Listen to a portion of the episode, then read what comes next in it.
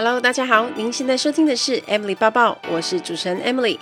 在 Emily 抱抱的频道中，主要会绕着自我成长、工作、职涯、干苦、世界文化与旅游时事等相关内容。今天的节目就开始喽，请让我带着你的思绪一起飞翔吧。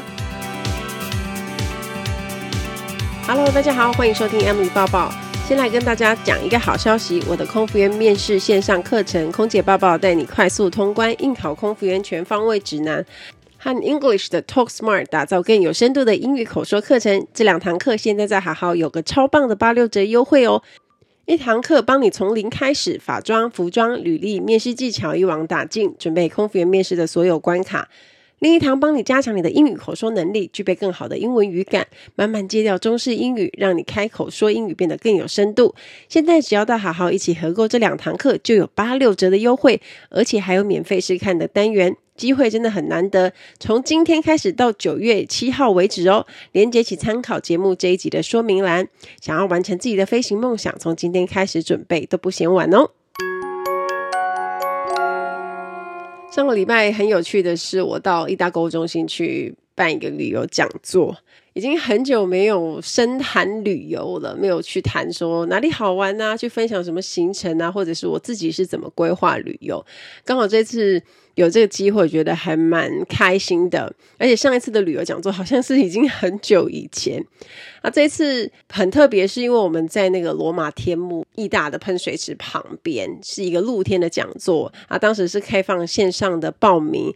并没有要收太多人，啊，线上报了二十几个，那现场又开放报了一些名额。啊，比较意外的是，当天全部报名的人都有来哦，而且我有一边讲，发现人越来越多的趋势，就是可能本来有人在逛街，然后经过看到说，诶，有人在讲旅游，然后就停下来说要进来听。但是因为场地也是有限制的关系，我看到是大家都坐满的，所以我还蛮开心的。而且谈旅游跟一般的演讲不太一样。讲演讲，你可能会有一些需要让大家 take away 的东西，你可能需要比较严谨的架构跟可能一些呃节奏的掌控，但是旅游讲座是比较轻松的。比较像是我在跟现场的观众朋友聊天，单纯的去分享说，我觉得哪里好玩，怎么样玩最好玩这些资讯啊。那一天我有分享了几种不同的玩法啊。第一种呢，就是我平常在工作的时候，呃，利用那种短短的时间去规划的旅行啊，包括我自己去哪里玩，我怎么带家人利用三天两夜的时间，替退的走一些西班牙跟巴黎的景点啊。这些是可能大家平常比较少听到的，尤其家人是用我的折扣。票，然后他们连上飞机都会很紧张，这个是一般人大概体会不到那种感受，而且又是跟我的航班，所以这些经验都非常的宝贵跟深刻。那第二种玩法呢，就是自由行。那自由行是大家知道。都是自己去规划行程啊，安排饭店啊、机票啊、住宿这些，会比较挑战一些些。当然，如果你在比较近的这些国家玩，就会比较简单。当然，你要去欧洲啊，或是比较你觉得语言会有 concern、会比较担心的地方呢，可能就会需要挑战一点点。那我特别有跟大家说，像你去西班牙那一些景点，你一定要去的那种。高地最有名的圣家堂萨格拉达法米利亚，你也会去米拉之家，你也会去奎尔公园。那像这些大景点呢，本身的观光客就已经很多，所以如果你要去，你在台湾在规划的时候，你就一定要先上网去买票、订票、订一个时间。那你先刷卡，这样你到现场当天，你才可以最快的速度、最有效率的方法进去参观、拍照，然后再前往下一个景点。可是啊，如果你没有事先做这些功课，那你当天去 walking 其实是。有可能还是都可以进得去，可是你就要花很多时间在等待。像是西班牙人动作又这么慢，你要是要浪费两三个小时在那边等，然后才买到票才进去，你后面的行程就会整个耽搁。所以这也是我在讲座当中有提醒大家的。那第三种玩法呢，就是自驾啊，自驾，比如说呃，我曾经有在日本北海道做自驾六天五夜的行程，然后全部的人坐一台。九人座的厢型车，我有发现，大部分人去北海道一定是跟团，因为它点跟点之间距离很远。那有一些地方是可以用大众的交通工具，可是事实上在安排上面没有那么方便，然后你要这样拉来拉去。所以我有问现场的参加的观众朋友，他们也都是跟团比较多。那我分享的是我自驾的一些行程。那自驾其实有一些好处。例如，你就是自己安排你的行程跟时间。那如果去到一个地方，你觉得很无聊，你觉得实在是太浪费时间了，那你就可以马上就走，就前往下一个景点。它是弹性是比较多的。第四种呢，就是游轮之旅。不晓得大家有没有搭过游轮？我之前搭的那一次游轮也是带家人一起去，不过它比较特别，不是只单搭游轮，我们还有坐飞机。我们先坐飞机到上海去，然后再换游轮。那游轮坐一坐，还有陆地的观光，所以我们又坐车，坐一日的城市观光。所以我们是陆海空的 combo 机，所以也是蛮特别的旅游经验。那游轮的旅行跟坐飞机会比较不一样，是坐飞飞机到当地，我们都是要哦拉着行李呀、然后移动到哪边去。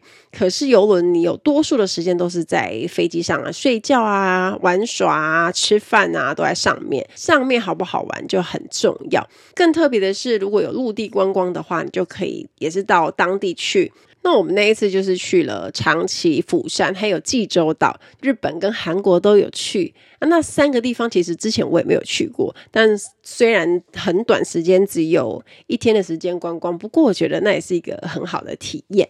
那我们今天呢，开头讲了这么长有关旅游的东西，就是因为我们今天也要讲旅游的主题。旅游太令人兴奋跟开心，所以一开头就讲了很长 哦。之前有帮我写新书推荐文的旅游作家雪儿，不晓得大家记不记得，他出了一本书叫做《励志把生活过成喜欢的样子》。那前一阵子我看他每天都在脸书上面刷新，因为他出国旅行三个月，我觉得看得好羡慕。他每到一个地方，就是也是直播啊，分享他当地吃的东西，用照片这样轰炸。每天看，我觉得哇塞。一直想到我之前飞来飞去的生活，然后他回来之前居然就发表了新书，我有点吓到，想说 这么有效率啊！对我来说呢，雪不只是一个旅游作家，我蛮欣赏他，因为他很做自己，很坦然面对自己，不管是过去、现在还是未来。而且他发的每一篇文章，字里行间呢，都有着浓浓的坚强气息。他也时不时把自己浑身的勇气传染给读者。所以今天呢，就要来跟大家聊一聊他的书以及他想传达的理念。我自己就比较不是这类型的作家，倒不是不做自己，反而是在经营品牌的路上都有一些顾忌。就我们会去想说该说什么，不该说什么，也有很多分寸拿捏。那我做了十年的空服员，啊工作上常常要磨练各种应对进退，你如何圆融的解决问题？有一次记得我在粉丝页上看到一则留言，那位粉丝说：“Emily，我觉得你很厉害耶，我觉得你很多事情的分寸都拿捏得很刚好。”我原本其实就是比较和谐的性格。之前我测天赋优势的时候啊，和谐这个天赋也是排名在前五。那意思就是我会很常使用到它。那事实上，在我的人生当中也是，比如说我的工作需要用到大量和谐跟协调。我后来发现，在我自己的家庭生活中，我也一直在扮演这种类似的角色。所以这样的性格似乎已经镶在我的骨子里，就不喜欢冲突啦。不过不太容易，因为人生不和谐的事情太多了。比如说你的工作、你的生活，还有网络酸民等等。那我觉得这就是智慧的累积，持续学习磨练我的心智。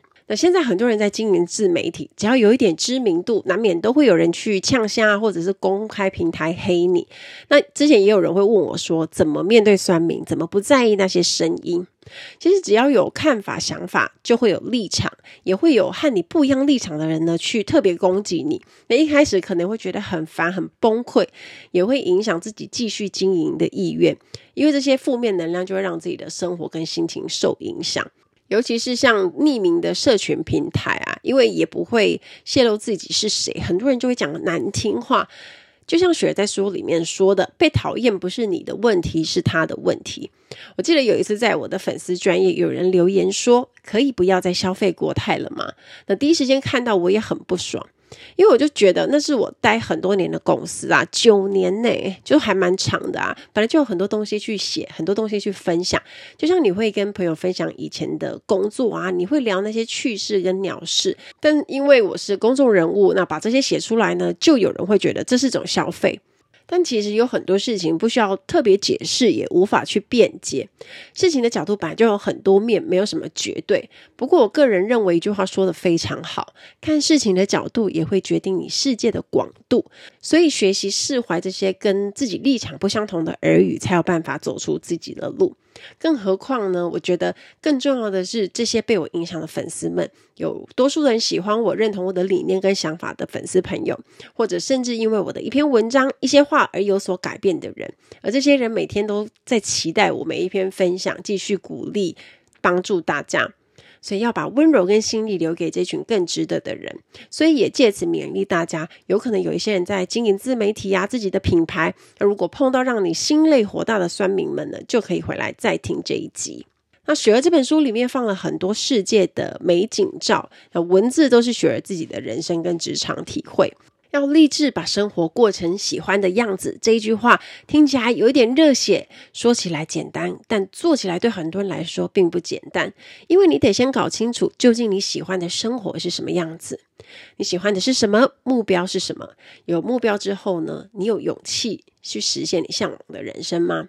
我想专注在当下，努力往目标前进，不要纠结来不及和无法改变的过去，更不要去忧虑未来那些你不能控制的事，生活就会变得比较舒服、比较愉快一些，也更能够专注在我们自己的人生目标，走想走的路。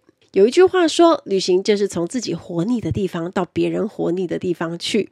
雪儿说，正是因为自己在住的地方找不到热情，才要跨出去体验别人日常，进而更认识自己。所以呢，他也不断的当背包客去很多地方旅行。那这句话我也非常同意。以前借由工作飞行的时间呢，我们也常常到很多地方去体验别人的生活日常。每一趟旅行都很不一样，所以才会生出这么多独特的故事。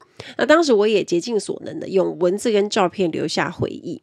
其实我最喜欢的旅行呢，是住在当地的民宿，或者就是当地他们的当地人的家，因为你可以完全体验他们的生活。那你没有特别的行程呢，也不会怎么样，还是会觉得很惬意。例如，你打开客厅的落落地窗啊，你就可以看到邻居们阳台晾的衣服跟被单。那躺在沙发上，打开电视看着新闻台，或者是你穿着夹脚拖走到楼下附近便利商店买个饮料啊，然后就到附近的街道散散步。啊，然后晚上你可能去超市买东西，跟收银台的阿姨乱聊今天发生什么事。那像这一些再普通不过的事，我们可能在台湾很常做，可是你换个城市做，却有满满的幸福感。Ladies and gentlemen, welcome on board. This is In-Flight Service Manager Emily speaking.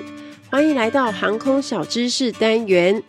在今天的航空小知识，我们要学的这个字叫做 Crew Lounge，组员休息室。我们在外站的饭店有蛮多都会设一间组员休息室给组员使用。那它不是只给某一家航空公司的组员用，而是因为有蛮多航空公司他们在国外签约的饭店都是同一家，所以可能会有三四间航空公司人都是住在这家饭店，所以饭店就会弄一间组员休息室给这些组员使用。啊里面有什么东西呢？通常啊，它会有放水啊。或者是冰箱里面有一些简单的饮料给大家喝。那比较特别的是，有些会放微波炉啊，所以如果组员去超市买一些即食品回来，你就可以直接用微波炉弄热，然后在那边吃，或者是带回饭店吃。那还会有两三台的电脑，因为有时候座舱经理他们可能需要临时处理一些公事上的东西，那不是所有的东西都可以用 iPad 或者是手机来处理嘛，所以饭店也非常的贴心，就会有两三台的电脑供商务使用。组员休息室的外观其实它就是跟房门差不多，就是一样的，你看不出，只是它会写 Crew Lounge，我们都是用房卡刷进去，因为也这样子可以避免闲杂人等进出。我最有印象的一间 Cool Lounge 就是在巴黎饭店，因为我们在巴黎住的是离机场很近，因为上班很方便，可是机能就会相对比较不好。那要去超市，我们都要搭那个交通车去百货公司的一间超市买。那平常的生活用品，比如说最基本的，你要喝水。假设我们今天在当地要停留，比如说五十几个小时，那你就需要两瓶到三瓶的大水啊。那你要去超市扛这些东西，又会很重，那你就不能买其他的东西了，对不对？又不太方便。那这间饭店很贴心哦，他们在 Crew Lounge 里面摆了大量的矿泉水，然后都是大瓶的，就是让组员自由去使用。我一 check in 啊，我就会立刻去 Cool Lounge 里面至少搬个两三瓶水。而且这间饭店的房间是可以煮东西的，所以有水真的非常的重要。你就可以煮汤啊、煮面啊，而且事实上真的是蛮多组员会自己煮饭的。所以你想想看，水啊多重要，这个服务真的是太棒了。而且这一间组员休息室，他在早上的时候啊，他们会准备一个面包篮，上面有可颂，那就还有现榨的那种柳橙汁，所以就会有组员，啊他连早餐都省下来，直接去 Cool Lounge 里面吃完早餐，然后就再回房间睡觉，这样是不是整个都非常的完美？然后有时候打开 Cool Lounge 的时候，会发现哇，里面好热闹哦！因为像有一些外商公司的组员，外国人他们很喜欢聚在那边聊天啊，尤其他们会带自己买的一些食物啊，大家一起在那边 share，然后在那边玩。比较好玩的是，有时候我们进去 Cool Lounge，然后你看到你蛮确定他是跟你同一间航空公司，可是你不确定他是不是跟你同班机的组员。然后你就会觉得，你一定是会跟他打招呼，可是你内心这时候就会在想说，诶，我他是不是我们班级的？嗯，我不是很确定，他是商务舱那个吗？是经济舱那一个吗？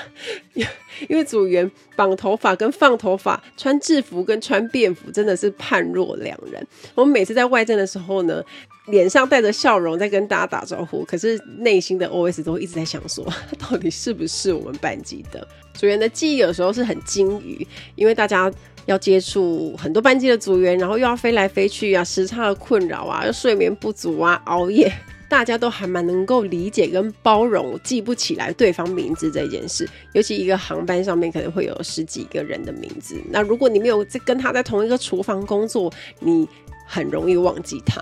你唯一非常确定的那个人，大概就是座舱经理啊，还有你自己的阿姐，因为你常常要跟他们接触。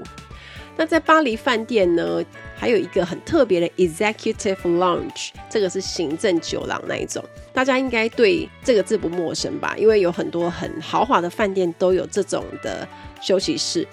这间饭店很特别，他们有特别提供给座舱经理，还有四条跟三条，就是正机师跟副机师，他们进这个行政酒廊。然后有一次，我跟很熟的座舱经理，他也是高雄人，Julia 姐姐一起飞。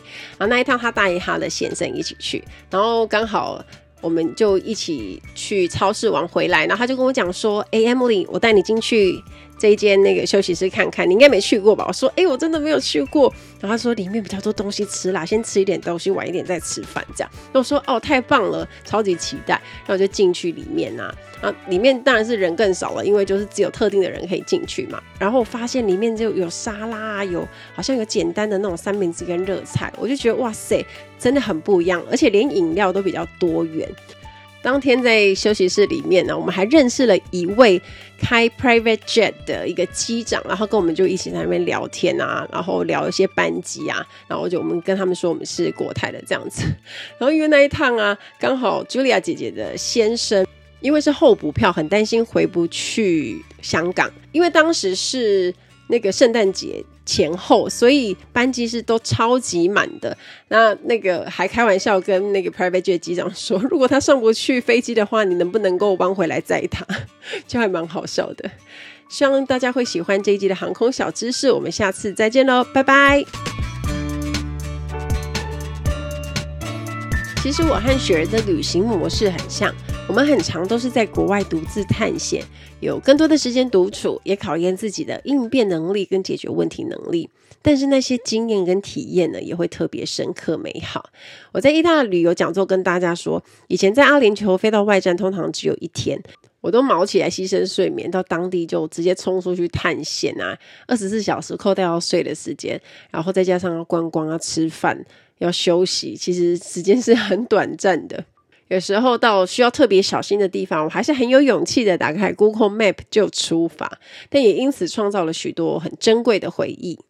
例如，我在我自己的书里面有提到，有一次我本来要飞巴黎，意外的被改成我这辈子从来没有想过要去的地方——非洲的 Nairobi。那边也是让我开启从目的地写明信片寄给自己的起点。还记得当时我为了买明信片呢，一个人在街上找了很久，因为人生地不熟，而且一直被同事告诫说你要小心啊，自己千万不要乱晃。我们又是黄种人，其实走在外国路上本来就已经很引人注目，然后我又单独走，所以我自己也都一直很小心。那好不容易找到一家有卖的，也不管好不好看啊，我当下就决定要买。我记得有一张明信片，就是一只狮子的头，一看就知道是非洲啊，非常的直接。而且那一趟，我本来是想说，我飞巴黎可以买结婚礼物送给我的好闺蜜。那因为被改办，没想到也要在非洲买了，不然我就来不及在婚礼前寄给她。我一样也是找了很久，那好不容易呢，找到一对穿婚纱跟西装的那种小玩偶。那虽然不是很贵重，可是它是从一个很特别的城市买。我觉得这份礼物跟心意就更重要，因为是意外，很多事情呢，你没有预期，所以才会让记忆更加的深刻。很喜欢雪儿在书里面说的这句话：“旅行最终让人懂得珍惜平凡生活中的一切不平凡。”随着年纪变大呢，感觉朋友呢似乎也越来越少。大家会有这种感受吗？以前可能十几、二十几岁的时候啊，朋友就很多啊，大家随便约约就出去。可是渐渐的熟龄之后，跟朋友出去的次数好像变少了，而且会联络、会打屁、讲一些白痴的对话，可能就是固定的那几位。啊，因为多半有一些朋友结婚生子，比较难巧时间，啊，可能要忙家庭、要忙小孩，久久才能够碰一次面。所以呢，能够约出来喝咖啡、聊聊是非的人呢，几乎都是单身，也是年龄相仿的朋友。那熟龄单身的朋友最大的优点是什么？就是大家的时间很好瞧，而且下了班呢，不需要去理会谁，想认真进修就进修，你想耍废、想追剧追到天荒地老，也没人会管你。而且啊，熟龄单身的人呢，最大的特色就是不妥协。会很清楚自己的喜好，也不会想要将就一些人跟事。那大家聚在一起的时候，会讨论工作啊、买房啊、股票啊，或者是说最近暧昧的对象、某位男生的性格特质，然后再请朋友、男生朋友一起帮忙分析。每次跟朋友聚会都会很放松。上次有一个好朋友才跟我说：“诶，我们会不会就很习惯放不掉这种自由？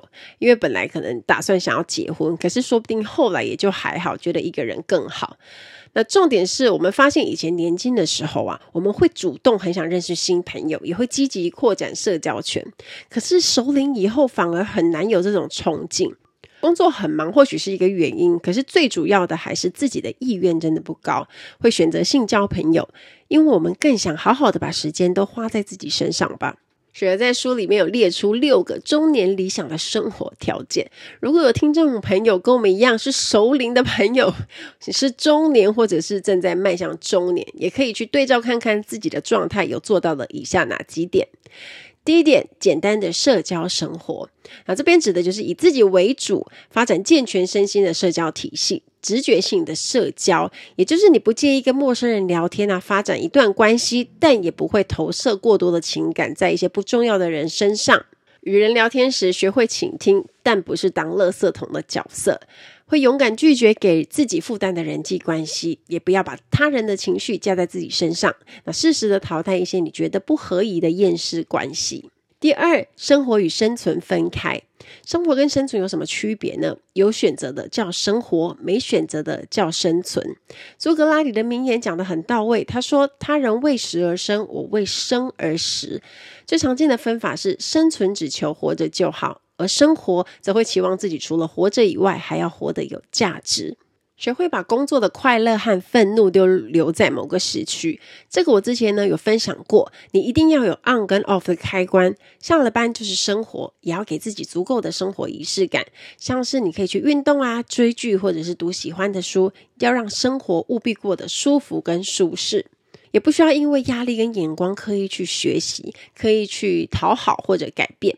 不要太在意别人说什么，因为你喜欢的不一定要全世界都喜欢。第三，专注的做一件事。人的欲望无限，但时间有限，所以我们的专注力呢是无比珍贵。不晓得大家有没有发现啊？想做的事情常常有很多，但是似乎没有一件事情做得好呢。无法全心投入去做某一件事情，就很难把一件事做好。全球最知名的经营气管和心灵励志畅销作家史宾塞强森博士，他在《礼物》这本书里面有说：当你全心投入在你正在做的事上面，不胡思乱想，你就会好好的享受生活，然后你会更快乐、更有活力。你只专注在当下发生的事上面，而那样的专注和专心会带领你达到成功的境界。一次只做一件自己真正喜欢也有兴趣的，然后把它做好，这就是一种成功。第四，记得每天都要告诉自己“我爱你”。没有人比你还了解自己，所以呢，很多人都会说，先懂得爱自己是最重要的。因为人生中最重要的关系是你跟自己的关系。我们要去察觉内心到底出现了哪些声音、情绪跟想法。每个人啊都有缺点，我们也不需要对自己很严格，拿着放大镜苛求自己。那很累的时候呢，也记得拍拍自己，说你已经做得很好了，帮自己鼓励打气。第五。未来不值得太过度忧虑。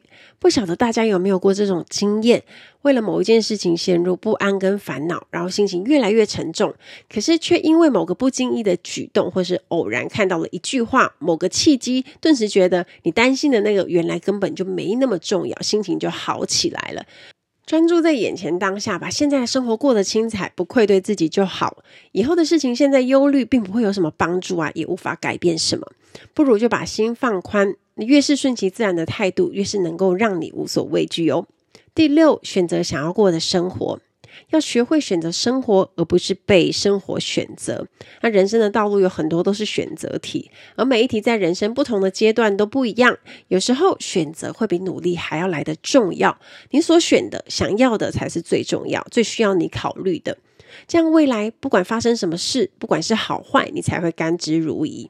因为有太多人会把精力都花在追求不属于自己的东西，那有些是因为欲望，有些是因为不甘心，那有更多人是因为其实没有想清楚自己真正想要的是什么，所以呢，选择自己需要的、真正想要的，也相信只要是自己选择的，都会是最好的。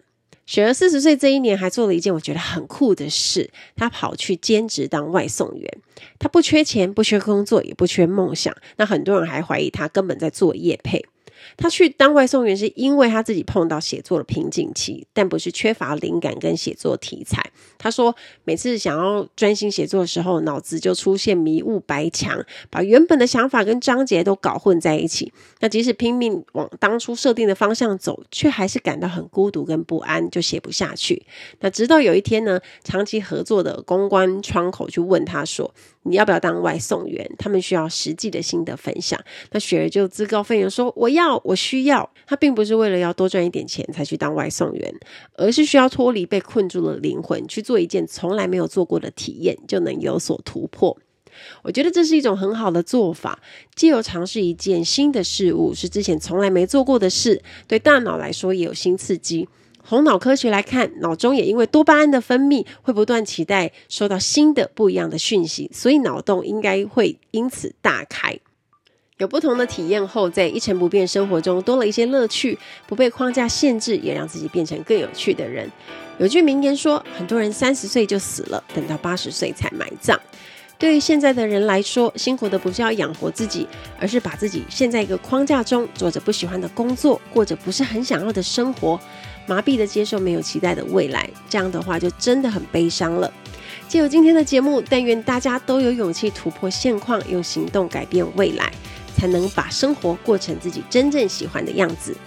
期待大家跟我分享。听完今天的节目，如果有想法和问题，欢迎到我的粉丝团或是 Instagram 找我，只要搜寻“空姐报报 Emily” 就可以找到我。你也可以截图这一集的节目，分享到你的 Instagram 的现实动态上面 tag 我，让我知道你有在收听，也让我知道你对 Emily 爸爸的看法哦。最后，感谢大家收听这一集的节目，真的非常的感激哦。如果你喜欢今天的节目，也欢迎帮我在 iTunes 评分中留下五颗星的评价哦。我们下一集再见喽，拜拜。